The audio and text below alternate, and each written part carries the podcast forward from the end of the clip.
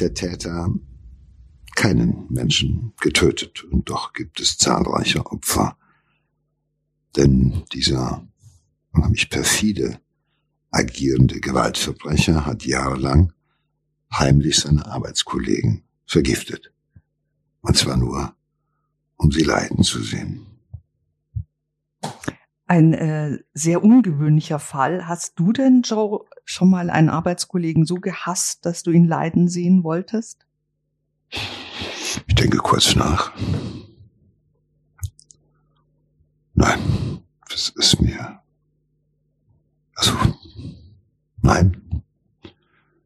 Das fehlt mir irgendwo bei mir in meinem Kopf, fehlt mir die Vorstellung, dass ich jemanden über lange Zeit immer wieder leiden sehen möchte und mich daran delektiere, dass der leidet.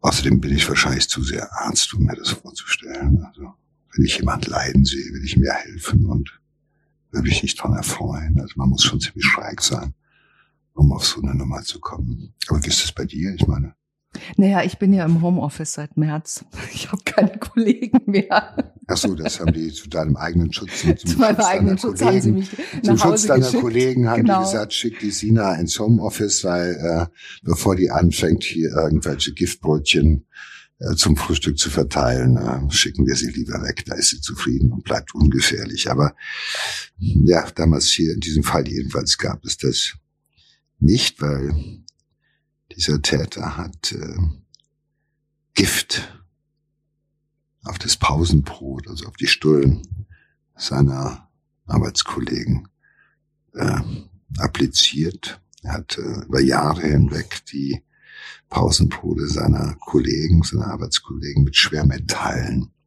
präpariert und zugesehen, wie es denen immer und langsam immer schlechter ging bis hin zum Kollaps. Ja, das ist ein äh, mittelständischer Betrieb. Äh, in Bielefeld ist äh, der Schauplatz dieses Verbrechens. Das ist so hier Ostwestfalen. Da ähm, schmieren sich die Menschen für die Arbeit noch gerne ein Pausenbrot, also Brot, Butter, Belag. Also sie nehmen sich gerne, die Mitarbeiter nehmen sich gerne äh, einen Pausensnack mit, belegte Brote in einer, in einer Tupperware oder in so einer, in so einer Box, Frischhaltebox. Ähm, das macht man in diesem Unternehmen noch so. Da gibt's keine Kantine oder so. Ähm, und die haben dann einen Pausenraum, in dem sie sich setzen und äh, dann eben auch ihre Mittagspause gemeinsam verbringen. Aber es gibt einen Kollegen, der nie mit ist. Und dieser Kollege hat aus diesen Stullen seine Tatwaffe gemacht. Ja, unser Täter ist ein Soziopath. Und Soziopathen leben völlig unauffällig unter uns. Allenfalls gelten sie noch als eigensinnig oder ein bisschen speziell oder ähm, ja, irgendwie ähm, nicht ganz gemeinschaftstauglich.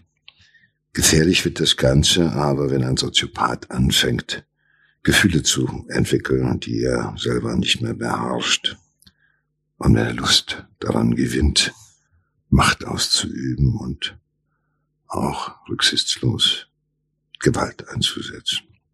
Ja, und das ist genau der Fall bei Klaus O., der unglaubliche 38 Jahre lang äh, in dieser Firma gearbeitet hat. Ein, das ist ein äh, Armaturenhersteller. Ähm, er hat dort in der Abteilung Werkzeugbau ähm, gearbeitet. Das ist auf Schloss Holte Stukenbrock.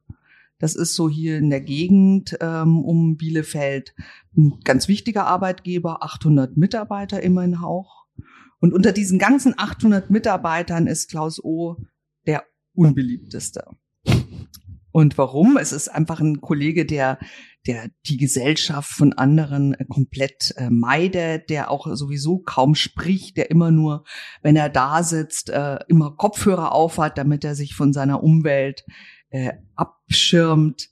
Und ähm, das ist ja auch eine Art Distanz, ja. wenn man unter den Leuten sitzt, aber gleichzeitig bedeutet, ich bin keiner von euch, ich mache mich nicht mit euch gemein, äh, ich bleib für mich. Und äh, ich meine, jeder von uns kennt äh, einen Soziopathen. Da muss er nicht lange nachdenken. Also ich jedenfalls nicht. Und das sind Menschen, die so nach außen hin so ein bisschen Teamfähigkeiten mühsam versuchen darzustellen, aber eigentlich gelingt es ihnen kaum. Aber bei diesem Typen ist es ein bisschen anders. Er hat so gut wie keine tragfähigen emotionalen Kontakte zu seinen Kollegen. Selbst nach 38 Jahren, überleg dir das mal, 38 Jahre und du hast trotzdem da niemanden, mit dem du redest oder sowas. Du gehst dahin, als wäre das sozusagen, als wärst du alleine in ja. deiner Werkstatt. Und man kann sich vorstellen, dass so jemand auch natürlich irgendwann mal lässt man ihn auch so. Da geht keiner mehr auf ihn zu und sagt, hey, was ist los? Und äh, das, warum bist du so oder sowas? Ist, ist wahrscheinlich schon so gewesen, aber alle, die es versucht haben, sind natürlich damit gescheitert. Und äh, also er hat keine normalen, emotionalen, sozialen Kontakte und ähm, und es ist auch natürlich so, dass er jemand ist, der macht den Kollegen das Leben schwer. Und so empfinden die das. Und umgekehrt empfindet er so, dass die Kollegen dran schuld sind, dass sein Leben so mühsam und peinsam geworden ist. Genau, und deswegen schlägt er zurück. Und zwar ganz heimlich. Ähm, er vergiftet seinen Vorarbeiter so schwer, dass der ähm, ins Krankenhaus muss mit Magenkrämpfen und Magenblutungen. Seine Nieren versagen. Das heißt, er muss äh, sein ganzes Leben lang dreimal pro Woche zur Dialyse und es gibt eigentlich so gut wie keine Aussicht, äh, dass das jemals wieder besser wird oder geheilt wird. Also ähm, im April 2018 haben äh, die Nieren versagt und der Mann sagt, ähm, mein Pausenbrot lag immer in einer Tupperdose auf dem Tisch, unbeaufsichtigt. Ein anderer junger Kollege erleidet ähm, im Sommer 2016 eine schwere Quecksilbervergiftung.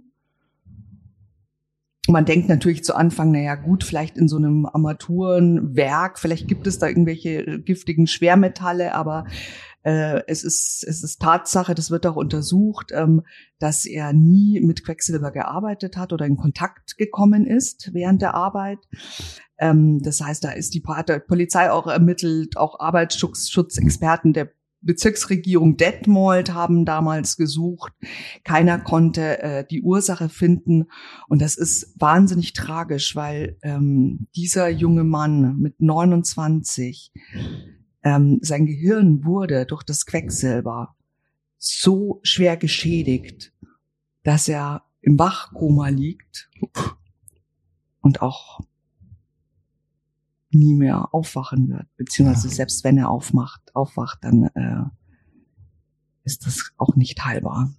Aber gut, das hat natürlich das Selbstwertgefühl des Täters nochmal gehoben. Ja, ich bin nicht zu fassen, ich bin gut. Vergiften ja, bin ich gut. Jetzt muss man ein bisschen Schwermetallvergiftungen sind natürlich etwas, das so, es gibt akute Vergiftungen und dann gibt es dann die chronische Vergiftung. Also immer wieder streust du Quecksilber oder Schwermetalle, Cadmium was es alles da gibt streust du auf das Pausenbrot. Den Leuten geht es langsam schlecht. Ich denke, oh, mir geht's nicht gut. Und dann sagt er vielleicht morgens beim Frühstück, boah, ich weiß nicht, was los ist. Seit Tagen geht's mir nicht gut. Und du weißt.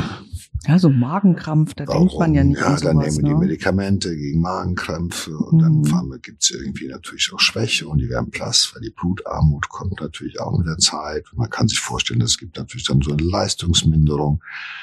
Und die sitzen morgens beim Frühstück und bevor sie sich halt eben krank melden oder ins Krankenhaus gehen, erzählen sie natürlich untereinander, dass es ihnen nicht gut geht und der sitzt dabei und hört sich das an. Und es tut ihm gut, weil er weiß, er hat's gemacht und er weiß, er wird nochmal nachlegen. Dir geht's auch morgen nicht besser. Ich werde dich immer irgendwo jeden Tag wirst du leiden und das, was mich hier anmacht. Ich sitze zwar mit euch zusammen, mit dem Kopfhörer auf dem Ohr und ihr guckt mich an wie so einen bescheuerten Autisten, der mit nichts zu tun hat und so ein bisschen eigenblöderisch ist und ich werde vielleicht sogar bedauern. Aber eigentlich seid ihr die bedauernswerten Kreaturen. Wie lästige Rotten streue ich euch jeden Tag das Gift auf euer Pausenbrot, das ihr ahnungslos in euch hineinschlingt. Ja, dass ihm keiner draufkommt, das äh, steigert natürlich dieses Gefühl auch noch und es kommt ihm natürlich auch niemand drauf, weil wie wer kommt denn auf so eine Idee? Das ist ja wirklich ein, ein ganz außergewöhnlicher Fall. Ja, ja, das ist, es gibt schon mal gelegentlich Fälle davon, aber ähm, also so im äh, dann passiert es halt eher im familiären ja. Umfeld, dass man irgendwie einen unliebsamen Verwandten oder Ehefrau, mhm. Mann oder sowas loswerden will. Aber dass man äh, sich seine Arbeitskollegen ausguckt und die halt einfach ähm, sukzessive, langsam, aber sicher vergiftet und anschaut, wie deren Vergiftungssymptome immer mehr werden, immer schlimmer werden, wo die rätseln und drüber nachdenken, was ist los mit mir, ahnen nicht, wo es herkommt. Das ist für ihn natürlich irgendwo ein unheimlich erhebendes und zufriedenstellendes äh, Gefühl äh, gewesen. Ja, auch ein äh, dritter Kollege hat mehrfach schwere Vergiftungserscheinungen. Auch er muss stationär im Krankenhaus äh, behandelt werden. Bei ihm war das so, dass er ähm, im Sommer 2016 so seltsame Rückstände in der, seiner Wasserflasche ähm, entdeckt hat. Er hat äh, davon getrunken, hat so ein, sagt so einen seltsamen süßlichen Geschmack wahrgenommen, aber kommt natürlich auch nicht auf die Idee, was es sein könnte. Also kommt auch nicht, informiert auch nicht die Polizei oder so, weil er denkt, ja, ein falscher Verdacht, die halten mich alle für verrückt. Das wäre natürlich peinlich gewesen irgendwie, ne? Dann wird aber im Dezember 2017 bei ihm ein Nierenschaden festgestellt. Und ähm, am 23. März 2018 bemerkt er zum ersten Mal eine Substanz auf seinem Brot und dann immer wieder. Und es geht ihm schlechter in den nächsten Monaten. Seine Nieren werden schwächer. Bis sie auf 22 Prozent Leistung sinken. Aber die Giftanschläge fallen erst auf, als ein 26-jähriger Kollege auch ein verdächtiges Pulver auf äh, seinem Pausenbrot bemerkt und der lässt es untersuchen das Ergebnis ist, das ist hochgiftiges Bleiacetat und er alarmiert die Vorgesetzten. Die Geschäftsführung ähm, beschließt dann zu handeln und äh, im Absprache mit dem Betriebsrat natürlich, weil das darf man ja sonst nicht, ähm, lässt sie in dem Pausenraum eine Überwachungskamera installieren. Ja, und was die enthüllt, das ist kaum zu fassen. Am 14. Mai, etwa gegen 17.35 Uhr, betritt Klaus O. den Pausenraum. Klaus O. nimmt einen Umschlag aus einem Aktenordner, verstreut den Inhalt auf dem Pausenbrot eines Kollegen und steckt das Pausenbrot wieder zurück in dessen Rucksack. Ja, und dann gibt es äh, nochmal Videoaufnahmen vom 15. Mai, wieder gegen 17.35 Uhr. Und die zeigen exakt nochmal die gleiche Vorgehensweise. Naja, für unseren Täter ist das wie eine Provo Provokation. Es provoziert ihn, dass es Leute gibt, die sich nicht so abgehängt und aufgegeben fühlen, wie er sich fühlt. Er fühlt ja eine große Leere wenn du dein Leben nicht ändern kannst, wenn du es auch nicht willst, weil du keine Fantasie hast, dann bahnt sich diese Fantasie bei ihm den Weg. Ich ändere nichts an meinem Leben, aber ich ändere das Leben all derer um mich herum, die acht Stunden am Tag mit mir zusammenarbeiten, die sollen leiden, denen soll es genauso scheiße gehen, wie ich mich fühle. Die sollen merken, wie das ist, wenn man sich so fühlt wie ich. Und das ist ja keiner, der ihm sagt, hört mir mal zu, mir geht's nicht gut, das und das und das bewegt mich, sondern es reicht ihm einfach zu wissen, jetzt gucke ich euch zu und euch geht's jetzt noch oder genauso dreckig, wie ich mich fühle. Er hat ja nichts davon, dass er sie umbringt. Das tut er ja nicht. sondern er will sie einfach nur leiden sehen. Und warum will er sie leiden sehen? Weil er leidet, weil er irgendwo das Gefühl hat, ja, ihr habt nicht das Recht darauf, zu lachen, euch zu freuen, normales Leben zu führen, solange ich mich so fühle, wie ich mich fühle, weil mein Leben so scheiße ist. Oder weil ich mein Leben so scheiße empfinde. Und deshalb macht er das ja. Und äh, es ist natürlich auch ähm, ähm, eher ungewöhnlich in der ganzen Kriminalgeschichte, dass jemand so kontinuierlich so viele seiner Kollegen am Arbeitsplatz vergiftet. Also weil normalerweise sind das Leute, die ignorieren dich bestenfalls, grüßen dich, sagen Hallo, Mahlzeit, Tschüss bis morgen, der hast ja nichts zu tun. Ja? Also, aber der hat keine anderen, auf die er seine ganze Wut oder seine Enttäuschung, seine Lebensnot irgendwo projizieren könnte. Das sind sowieso die einzigen. Und die sind auch, glaube ich, irgendwo für ihn ein Stück weit, die hat er von Anfang an weit genug von sich weggelassen, ja. Sozusagen, das sind wie Laborratten, die er da in so einer Box hält und die füttert er und guckt denen zu, wie sie leiden. Ja, also die Kollegen hm. sagen auch dann aus, ähm, äh, beschreiben ihn, dass er ein sehr, sehr schweigsamer Mensch. Ähm, die Kollegen sagen, sie hätten kaum was über ihn gewusst. Ähm, fast 40 Jahre in diesem Unternehmen, ne? darf man nicht vergessen. Also äh, sie, das Einzige, was, was so bekannt war, dass er jeden Morgen mit seinem Fahrrad äh, von Bielefeld aus da ähm, nach Schloss Holte-Stockenbruck kam. Das heißt, 30 Kilometer ist er jeden Tag gefahren mit dem Fahrrad, 38 Jahre lang. Dann ging er irgendwie wortlos an die Maschine mit gesenktem Kopf. Wenn ihn jemand gegrüßt hat, hat er nicht zurückgegrüßt. Hat sich eben oft, haben wir schon gesagt, mit Kopfhörern abgeschottet.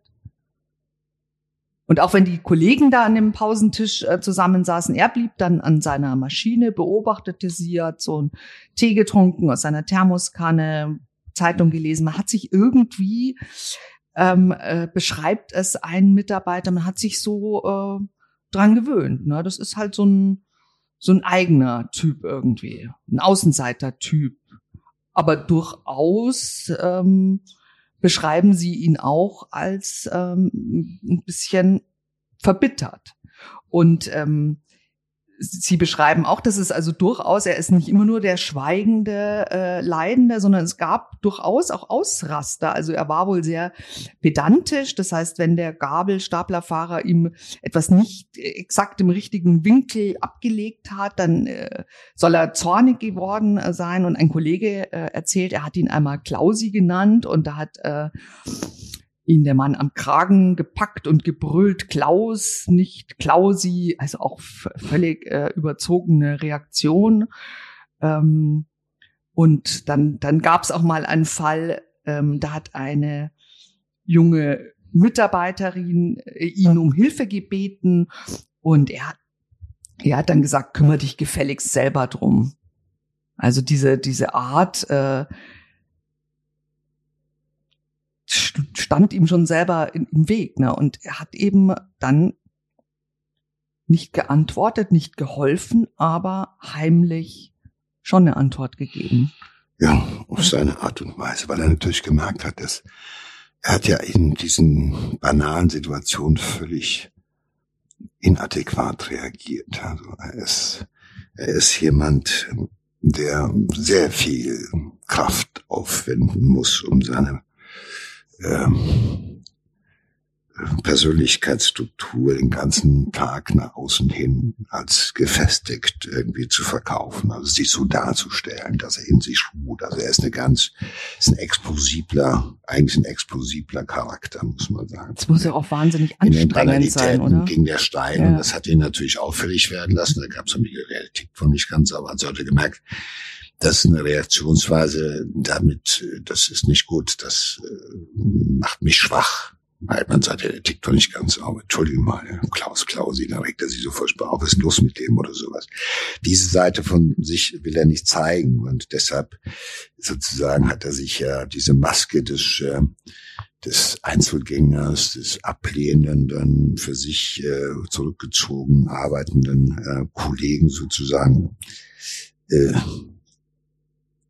aufgelegt und ich, aber er ist natürlich nach wie vor ähm, jemand, der ähm, hoch empfindlich und verletzbar ist. Das merkt man ja auch. Ja, also in den inadäquaten Reaktionen, also dass es ein leicht verletzbarer Mensch ist, dass es eine explosible Persönlichkeit ist, dass er eigentlich eine kurze Zündschnur hat, wie ich das immer so zu sagen pflege. Hm.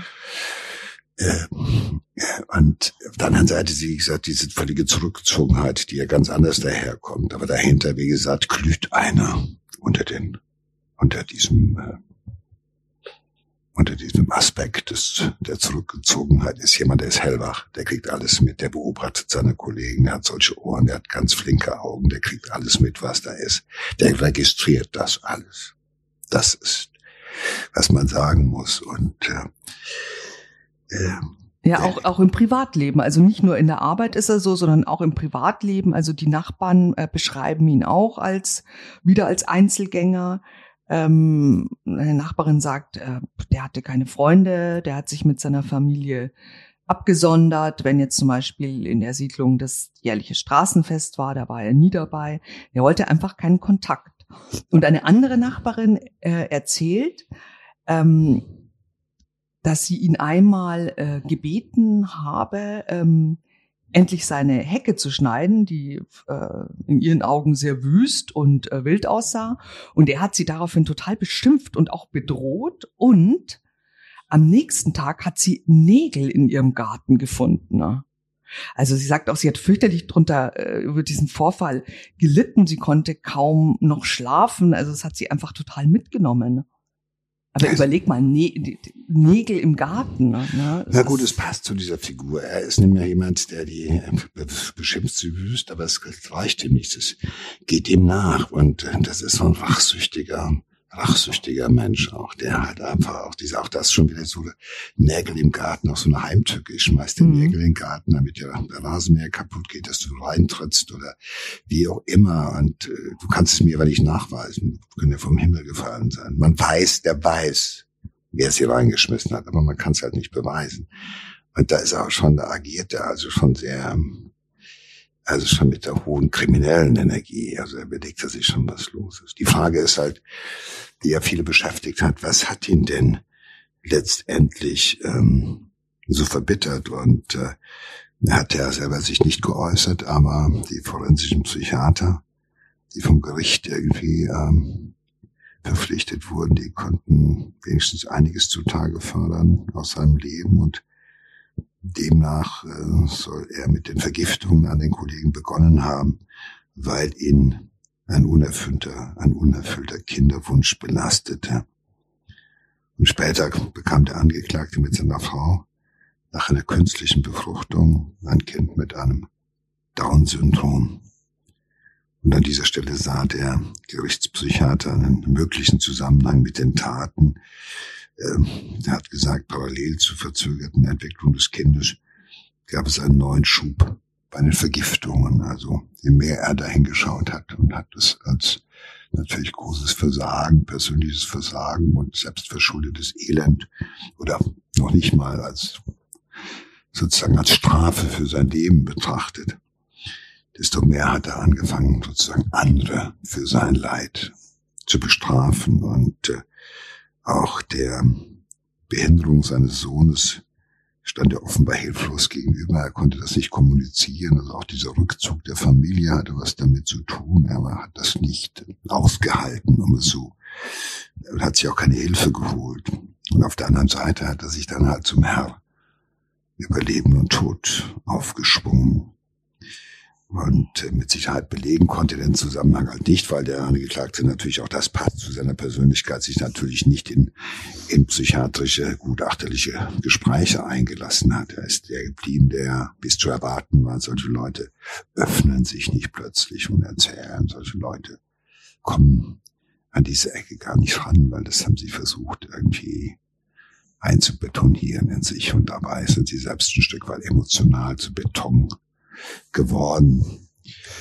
Ja, aber ich meine, das ist ja jetzt kein fürchterlich schlimmes äh, Schicksal, das ihm da widerfahren ist. Ne? Also auch da ist es eigentlich, äh, steht in keiner Relation. Und ich meine, da muss man ja schon äh, eine Persönlichkeitsstörung haben, um, um solche Reaktionen immer zu zeigen. Na gut, das ist ja so. Der eine, das ist, wie gesagt, von Hunderttausenden, die ein ähnliches Schicksal haben, gibt es dann den einen, der mit seinem Schicksal hadert, der das Schicksal nicht annimmt, der das Schicksal, der sagt, das habe ich nicht verdient eigentlich, ich halte das nicht aus.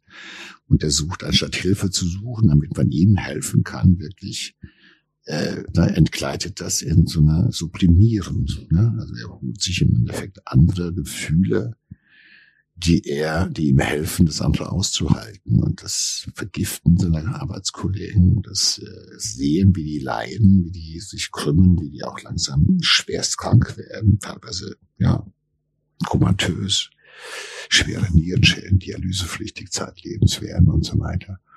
Daraus bezieht er sozusagen seine seine positiven Gefühle. Da ist er, der das aktiv macht. Das andere muss er sozusagen passiv das Schicksal aushalten, was ihn, ereilt, was ihn ereilt hat. Und bei dem ist er sozusagen der, der das Schicksal bestimmt. Und äh, irgendwo ist es ja ähnlich, denn Arbeitskollegen passiert ja was ganz ähnliches. Auch die steuern sozusagen unwissend in ein tragisches Schicksal hinein und er weiß es. Ich glaube, damit versucht er wieder so etwas Kontrolle zu bekommen über dieses, über seine Emotionen, über diesen ganzen Widerstreit. Und das ist natürlich pervertiert, gar keine Frage. Mhm. Das ist keine normale Reaktion auf all sein Schicksal. Aber er hat halt für sich diesen Weg gesucht und das ist dieser verkehrte, pervertierte Weg kostet seinen, seine Arbeitskollegen halt. Die Gesundheit, zumindest mal, ja. ja. Ich meine, es ist schon, äh, es ist schon fürchterlich auch zum Beispiel für die Eltern, ne, dieses, äh, dieses Kollegen, der da mit 29, die ihn dann auch jetzt seitdem äh, pflegen. Ja, und so ein Wachkoma äh, mit einer irreparablen Hirnschädigung. Ähm, ja, das da ist, ist, ja, das, das ist eigentlich schlimmer als der Tod. Ist, ja, das kann man so sagen, ja. ja. Ähm, es ist jemand, also es ist auf jeden Fall äh, jemand, der ähm, aufgrund seiner äh, auch ähm, ich glaube, ist, da ist Depression dabei. Da ist, wir wissen, dass depressive Männer dann eher zu Gewaltgeschichten neigen. Also auch das ist natürlich Depression, Soziopathie äh, und natürlich auch ähm, äh, mit dem Leben insgesamt nicht fertig werden und so eine explosible, gefährliche Persönlichkeitsentwicklung, die dahinter steckt, die diesen Typen, diesen Täter ausmachen. Die Polizei nimmt Klaus O fest und durchsuchen natürlich sein äh, Haus. Und die Ermittler finden im Keller ein Giftlabor. Also da hat er ähm, verschiedene Chemikalien, also Quecksilber haben die Ermittler gefunden, Blei, Cadmium, dazu Reagenzgläser und antike Chemie, Chemiebücher, also fand ich auch sehr spannend. Zum Beispiel die Berichte der Deutschen Chemischen Gesellschaft von 1903. All das hat er ähm, auf der Werkbank aufgebaut gehabt. Toxikologen sagen, ähm, mit den Giftmengen, die man bei ihm in dem Haus gefunden hat, in diesem Keller, hätte man die komplette Stadt Bielefeld auslöschen können. Und die Ermittler haben dann natürlich äh, untersucht, äh, seit wann er überhaupt in den Besitz von, von Gift gekommen ist. Und sie konnten dann äh, über die erste Online-Bestellung, äh, die eben für die Errichtung des Chemielabors relevant sein könnte, konnten sie auf ähm, 2011 datieren. Aber das heißt aber auch nicht, dass äh, das da erst angefangen hat 2011, weil es kann natürlich auch gut sein, dass er vorher zum Beispiel über Apotheken ähm, was bezogen hat. Ich meine, Quecksilber ist ja auch in Fieberthermometern. Und ähm, die, die erste belegte Bestellung eben aus Online ist, ähm, hat er Wagen, also Goldwagen bestellt, um genau abzumessen wahrscheinlich. Fein, eine Feinwaage. Ja, eine Feinwaage und dann eben größere Mengen Quecksilber, Thermometer und so. Das sind sogenannte Neigungsschalter, heißt das. Das ist auch ähm, das äh, auch aus Quecksilber und man hat auch ähm, bei dieser Durchsuchung in den Chemiebüchern ganz viele Notizen äh, gefunden. Man hat, man hat auch bei äh, der Ehefrau von Klaus O. und bei seinen beiden Kindern überhöhte Quecksilberwerte äh, gefunden. Aber man weiß dann natürlich nicht, hat er das vielleicht in seiner Familie ausprobiert? Hat er sie auch absichtlich vergiftet oder ist es irgendwie eine ungewollte äh, Nebenerscheinung? Das kann man natürlich nicht mehr nachvollziehen. Ne? Ja, oder war das, ich behaupte ja, es ist ja, es ist, ähm, es ist ja ein gestörter Mensch und es ist auch ein depressiver Mann gewesen, sicherlich auch. Und äh, inwieweit er damit äh, kokettiert hat oder mit dem Gedanken gespielt hat, eben auch die ähm, ja, nach seinem nach seiner Vorstellung sozusagen umzubringen und äh, weiß man nicht. Das konnte halt nicht äh, geklärt werden, weil er hat ja auch im ganzen Verfahren, soweit ich das weiß, überhaupt nichts gesagt, oder? Ja, also er stand dann ähm, wegen, also die Anklage war versuchter Mord in drei Fällen, nämlich diese drei Kollegen, die Fälle, die wir auch ähm, aufgeführt haben. Da stand er vor dem Landgericht äh, Bielefeld und ähm, er hat nichts gesagt. Also er saß wie ein, wie so ein Unbeteiligter zwischen den beiden Anwälten, so als hätte ihn das irgendwie, würde ihn das gar nichts angehen. Und es gab 15 Prozesstage. Und er hat in diesen 15 Prozesstagen nur einen einzigen vollständigen Satz äh, gesagt, nämlich am 14. Prozesstag hat er gesagt, ich schließe mich den Ausführungen meiner Verteidigung vollumfänglich an. Also auch so nüchtern und, und völlig unbeteiligt. Und das ist natürlich auch fürchterlich für die Opfer. Ne? Die Klaus O hat ihr Leben zerstört und sie bekommen nur diesen Satz, diese neuen Worte äh, von ihm zu hören. Also es gibt natürlich keine Erklärung, keine Entschuldigung, kein Mitleid. Was mich nicht verwundert, ehrlich gesagt, weil unser Täter ist jemand, der kommt ohnehin schon lange oder wenn überhaupt nicht an seine Emotionen heran. Dem fehlt auch die Fähigkeit, das Leid seiner Opfer oder jetzt deren Angehörigen im Gericht überhaupt wahrzunehmen. Er ist im wahrsten Sinn des Wortes stumpf. Ist stumpf immer schon gewesen oder er ist abgestumpft. Jedenfalls alles andere hätte er sich entschuldigt oder sowas. Ja, das hätte natürlich überhaupt nicht die, zu, hätte, ihm, zu ihm gepasst. Ne? Überleg mal, hätte er, hätte er eingestanden, aus welchen sag ich mal, aus welchen Beweggründen er das gemacht hat. Das macht ihn ja. Aber vielleicht konnte er sich das, konnte er das, das auch, so selber krank, gar nicht so sagen, krank, warum er das gemacht sich, hat. Er, er, doch, er wusste das. Er hat ja, er hätte ja erzählen können, was er gefühlt hat, was er gespürt hat, was ihn angetrieben hat, das immer weiterzumachen.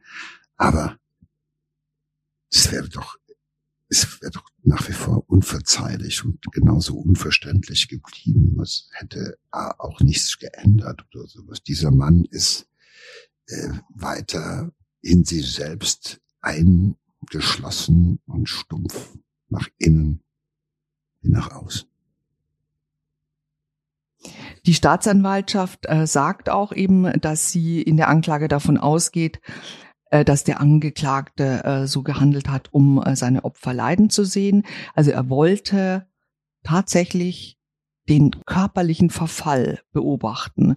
Und auch ein, ein äh, Psychologe hat ähm, mit ihm in der Untersuchungshaft gesprochen und sagte, er, er meint, er habe wohl beobachten wollen, wie das äh, Gift wirkt und sagt, sagt seine Äußerungen zu die, seinem Motiv, das kam mir vor wie bei einem Wissenschaftler, der ausprobiert, wie so Stoffe wirken äh, bei einem Kaninchen.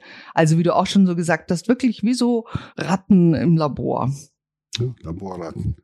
So hat er sie behandelt, so hat er sie gesehen, so hat er sie auch beobachtet. Und äh, insofern ist das auch ähm, richtig, dass die, dass das Gericht halt eben die Höchststrafe ausgesprochen hat oder hat ihn zu wegen versuchten Mordes in drei Fällen verurteilt. Und das ist ja sehr selten, ne? Also bei versuchten Mord ähm, wird die, selten die Höchststrafe äh, verhängt. Aber der Richter hat auch gesagt, ähm, dass er seinen Opfern schwerstes und, und vor allem auch lebenslanges Leid zugefügt hat, ne? Und dass er auch einen Hang zu weiteren schweren Straftaten sieht. Also der Richter hat tatsächlich äh, in der Urteilsbegründung gesagt, sie sind eine Gefahr für die Allgemeinheit an den Angeklagten gerichtet, ne? Sie haben Gifte gemischt und sie fünf Jahre lang unentdeckt eingesetzt und ausprobiert und sie haben immer weitergemacht. Immer weitergemacht.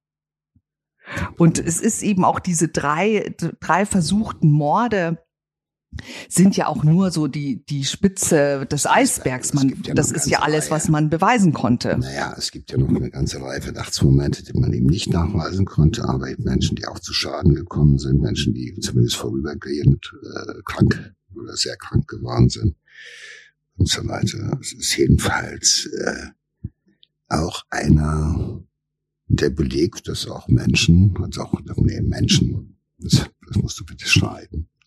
Es ist äh, dem Fall auch äh, ein Fall, der belegt, dass auch Männer gut sind für Giftmorde. Und äh, es belegt auch, dass man auch an seinem Arbeitsplatz nicht sicher ist. Das ist ja eher ein ungewöhnlicher Tatort, der Arbeitsplatz. Das stimmt. Ja, da fühlt man sich ja normalerweise im Kreis seiner Kollegen einigermaßen sicher, aber ja. Ja, die Polizei hat dann auch nach seiner Festnahme, hat, haben die natürlich irgendwie alle Krankheits- und Todesfälle, die es in dieser Firma gab, in den vergangenen vier Jahrzehnten, ähm, haben sie untersucht.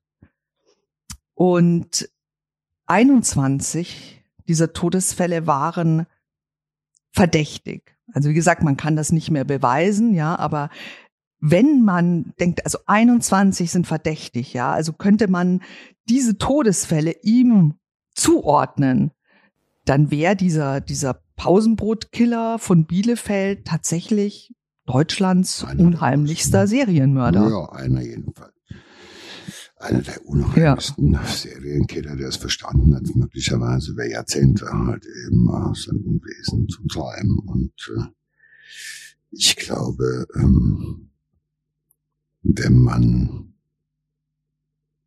alle exhumiert hätte, nach Sperrmetallen untersucht hätte und so weiter und so fort, aber angesichts der Beweislast hätte man ihm das nicht zuordnen können. Insofern war es auch nicht notwendig, aber bei diesem Mann, der so eine Entwicklung macht, der auch offenbar vor seiner eigenen Familie irgendwo nicht zurückscheut, da auch, weil dass man sich zufällig mit Quecksilber oder mit Schwermetallen irgendwie äh, vergiftet, weil die halt im Haushalt sind. Das glaube ich nicht, sondern auch da irgendwo hat sich immer mehr zu göttlichem Handeln berufen gefühlt. Er vergiftet, mal mehr, mal weniger. Und er wollte, er hat was bewegt, sozusagen. Im negativen, pervertierten Sinne hat er was bewegt. War er ja immer aktiv. War er immer in Kommunikation mit seinen Opfern sozusagen. Der Schweiger war auf andere Weise in Kommunikation mit seinen Opfern. Das ist schon äh, Gott sei Dank ein seltener Fall. Und wir lernen daraus, lass nie dein ja. Pausenbrot unbeaufsichtigt im Pausenraum liegen. Ja, Pausenbrot immer am Mann tragen. oder an der Frau oder am besten äh, also es gibt schon manchmal so Fälle. Ich kann mich an einen Fall erinnern, da hat ein ein Mann auch in einem ähm, in einer Firma, die auch mit Chemikalien äh, zu tun hat, hat der das, den Kaffeeautomaten so präpariert, dass eine missliebige Kollegin oder Kollege, das weiß ich nicht mehr genau, halt eben äh, sich beim Ziehen ihres Kaffees aus dem Automaten immer wieder bestimmte Mengen Gift zu sich geführt hat und er hat sie auf diese Weise umgebracht. Also ich will jetzt keinem die Lust am Automatenkaffee verderben. Also Pausenbrot ist gefährlich, Automatenkaffee ist gefährlich. Wenn du Stress mit deinen Kollegen hast oder so einen auffälligen Kollegen in der Nähe, nur noch von zu Hause, Nescafé, selbst im Büro, in Anwesenheit auffüllen, Tasse nie aus der Hand geben, trinken. Ja, es passieren Taten oder es passiert etwas an Stellen, wo du nie mitrechnen würdest. Das finde ich so perfide in diesem Fall, ja, dass man halt einfach so vertrauensselig irgendwie zu Ja, die Arbeit ist ja auch so ein geschützter Raum so ein irgendwie. geschützter Ne? Raum und äh, das ist, äh, man will auch am Anfang, wenn sowas passiert, die Kollegen sofort verdächtigen, dann kommt man sich selber blöde vor und so weiter. Das haben wir ja auch in ähnlichen Fällen. Wenn im Krankenhausbereich vergiftet oder, oder gemordet wird, da ist ja auch so, man weiß es nicht, man sagt aber nichts. Und so gelingt es diesen Leuten über viele, viele Jahre ihr Unwesen zu treiben. Ja. Und ähm, gut, aber selbst wenn man's so, es ist schon der Mann, der kleine Chemiker, sage ich nur dazu. Ja, wenn einer im Chemiebaukasten zu Hause erstmal mit Schwermetallen anfängt zu arbeiten, dann sollte die Warnlampe angehen. Danke, Sina. Danke, Joe.